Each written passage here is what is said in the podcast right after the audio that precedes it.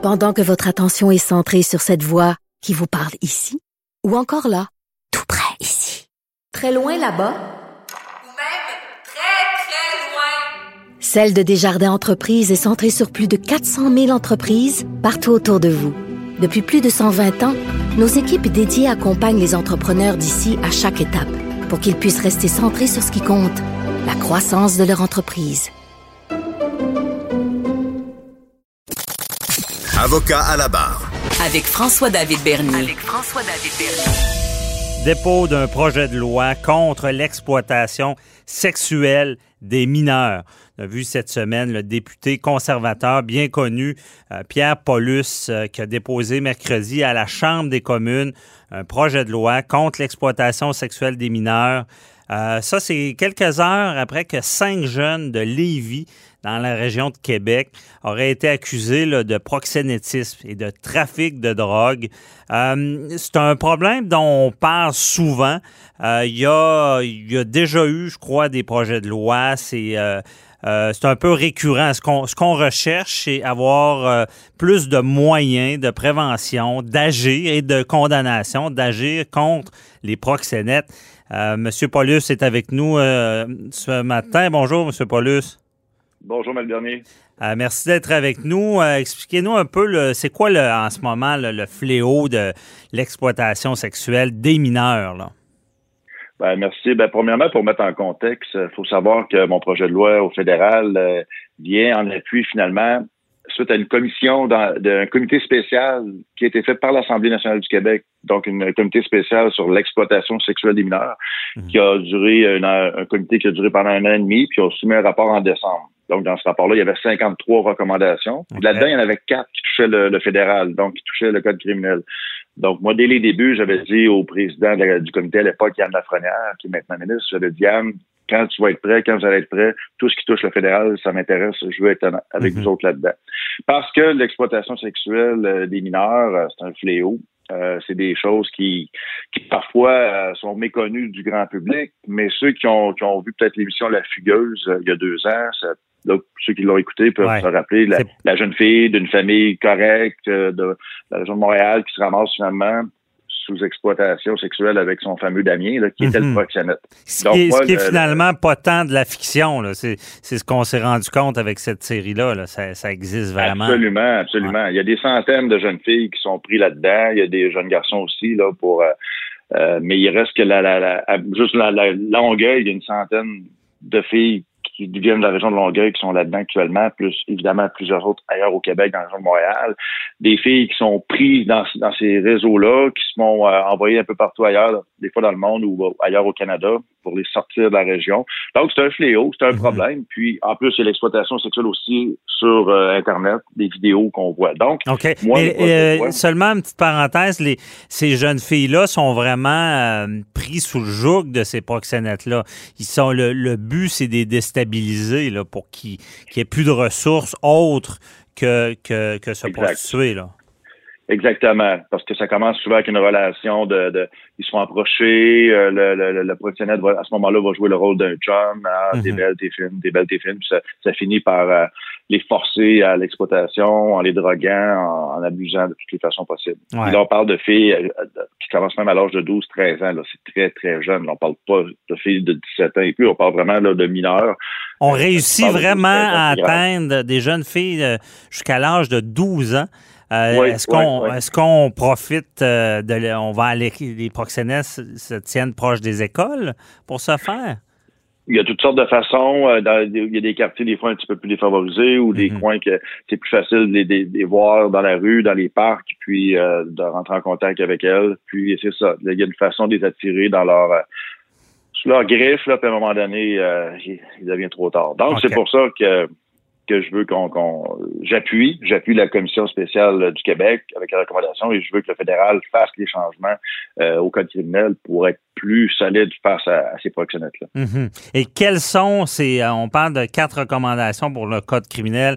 Qu'est-ce qu'on veut faire là, pour être plus euh, proactif? Premièrement, il y a les peines cumulatives. Là, il faut comprendre actuellement, si je prends un exemple, un proxénète de quatre filles. Bon, il y a quatre filles qui travaillent pour lui, euh, qui rapportent en passant 200 à 300 000 par année souvent. Là. Mhm. Euh, ça serait si la, la proxénète est condamnée à 5 ans par fille, là, actuellement, c'est des peines concurrentes. Donc, il va faire 5 ans, dans le fond, pour les quatre. En juste un, un 5 ans. Ça se fait cumulatif, ben, ça s'additionne. C'est ça. Dans- il se fait accuser, mettons, euh, proxénétisme, trafic euh, d'humains, euh, euh, vente de drogue, tout, tout ça. On va prendre la peine la, la plus grande, mettons, c'est c'est 10 ans le maximum, mais il pourra pas, ça ne pourra pas cumuler parce qu'il y a cinq chefs d'accusation. Mais là, vous voudriez, vous, que c'est ça, que ça puisse être cumulé là, pour, pour avoir des sentences plus longues. là. Ben, effectivement, c'est exactement. Puis, il faut, faut se rappeler que c'est une demande de l'Assemblée nationale. Tous les partis politiques à, à Québec, Québec solidaire, le Parti québécois, les libéraux et la CAQ, s'entendent, sont unanimes sur cette demande-là. Mhm. Donc, souvent, les gens vont m'entendre, vont dire, ben oui, les conservateurs sont très tough on crime. Mais là, je rappellerai à tout le monde que c'est une demande de tous les partis de l'Assemblée nationale du Québec qui veulent ça. On veut Et je ça. rappelle également, ouais, puis ça, c'est en fin de compte, ce premier point-là, il y a un projet de loi qui avait déjà été fait à l'époque par Maria Mourani, Oui, qui était ça. au Bloc québécois, qui avait fait toutes les étapes législatives, mais Justin Trudeau avait refusé de l'activer en 2015. C'était resté ses tablettes, comme on dit. C'est ça, Euh, c'est ça. Mais, mais cet élément-là de, de, de cumulatif, euh, on, on- on re- vous, vous dites que c'est déjà accepté. C'est que dans d'autres domaines, il faut bien comprendre pour nos auditeurs, ça se fait déjà. Si on parle de, exemple, de, de crimes organisés, euh, dans des cri- crimes faits dans ce cadre-là, on va cumuler les peines. C'est, pas du nouveau non plus. Là. C'est qu'on veut que ça soit ad- adopté dans ce domaine là, pour l'exploitation. Exactement, Mhm. spécifiquement pour des, des proxénètes, ceux qui, qui exploitent les- nos jeunes. Ça, c'est un premier point. Deuxième point, je parlais des, de, de l'argent qu'un proxénète peut se faire avec euh, une fille. Donc là, actuellement, dans le code criminel, quand on a des, des criminels qui sont arrêtés euh, du gangstérisme ou différentes choses, là, on sait qu'ils ont fait de l'argent, ils ont acheté des, des- des maisons, des bateaux, des autos. Ouais. Actuellement, on peut saisir ces choses-là. Mais là, les proxénètes, actuellement, il n'y a aucun moyen légal. Donc, mon projet de loi permettrait de saisir les biens. Donc, quelqu'un s'est fait de l'argent sur le dos d'une jeune fille, ben, on pourrait saisir sa maison, son, son condo. Comme dans le crime organisé, C'est encore une fois. Là. Exactement, même Ouais. principe que ça. Donc, à- à pouvoir intervenir là, sur, sur le frapper ou il y a, il y a le, pouvoir les condamner, mais aussi frapper sur le, sur le portefeuille pour, pour euh, leur enlever leurs moyens, en quelque sorte. Là. Ben, c'est en plein ça. Puis aussi, c'est de dire, euh, lorsque s'il fait une peine de 5 ans, par exemple, en sortant de prison, qu'il ne se ramasse pas que, que Ouais. pas manquer de maison d'un million, là, puis qu'il se fout de tout le monde. Ils, reviennent, euh, ils, reviennent, on- euh, ils reviennent puis ils recommencent. Ils ont des moyens pour se faire. On comprend Ben, c'est bien ça. Ouais. Exact. Mhm. Troisième le point, c'est d'enlever les enquêtes préliminaires. Ça, quand une, une jeune fille décide de porter plainte, elle doit témoigner à la police. Mais après ça, lorsqu'il y a un procès, actuellement, on demande de retourner, d'aller en cours pour l'enquête préliminaire. Et ça, c'est très traumatisant. Pense à Ouais. une fille de 15-16 ans qui est traumatisée, qui a peur. Là, le projet de loi fera en sorte qu'on enlèverait cette obligation-là pour une victime d'aller en cours, euh, être obligé de raconter son histoire à nouveau. Ça Mhm. permettrait aussi d'accélérer le processus. Ça évite, c'est ça, c'est la difficulté de toutes ces victimes-là. Les proxénètes ont souvent cette emprise et là, euh, ils doivent non seulement subir un procès, mais l'enquête préliminaire. Et M. Paulus, ça se fait aussi, des- il peut y avoir déjà des accusations directes, mais c'est dans des circonstances euh, exceptionnelles. Là, ce qu'on veut, c'est que ça soit balisé en quelque sorte, qu'on qu'on- qu'on sache d'avance qu'il n'y aura pas l'enquête préliminaire. là. C'est ça. OK. pour permettre plus de flexibilité aussi, puis de- d'enlever le traumatisme surtout euh, aux victimes. Ah, effectivement. Euh, ben, parenthèse encore, est-ce que on, on veut euh, favoriser les témoignages des victimes? Parce que je sais, à, à- à ma connaissance, là, il y a aussi une problématique, là, une sorte de, de, de problème récurrent qui fait que rendu au procès, pour réussir à, à, à mettre en, en prison, si on peut dire, ces proxénètes-là, les, les victimes ne veulent plus témoigner ou ont peur de témoigner Ouais. parce que dans la rue, ils peuvent être, euh, avoir des représailles. Est-ce qu'on essaie de gérer ça aussi? Ben, ça fait partie de l'ensemble des recommandations du rapport. C'est sûr qu'il y a un volet qui va relever plus des, des, euh, de la prévention, de l'aide, le support qui va être donné aux victimes qui va venir via le gouvernement du Québec. Euh, dans le projet de loi, dans les 53 recommandations, il y en a, euh, la plupart sont gérées par le Québec. Donc, Mhm. moi, au niveau fédéral, c'est vraiment de, de, de, de m'assurer qu'au niveau du code criminel, les éléments sont, sont changés pour faciliter le travail de tout le monde après. Là. OK, je comprends. Puis le dernier point, le quatrième point, oui. Oui, allez-y.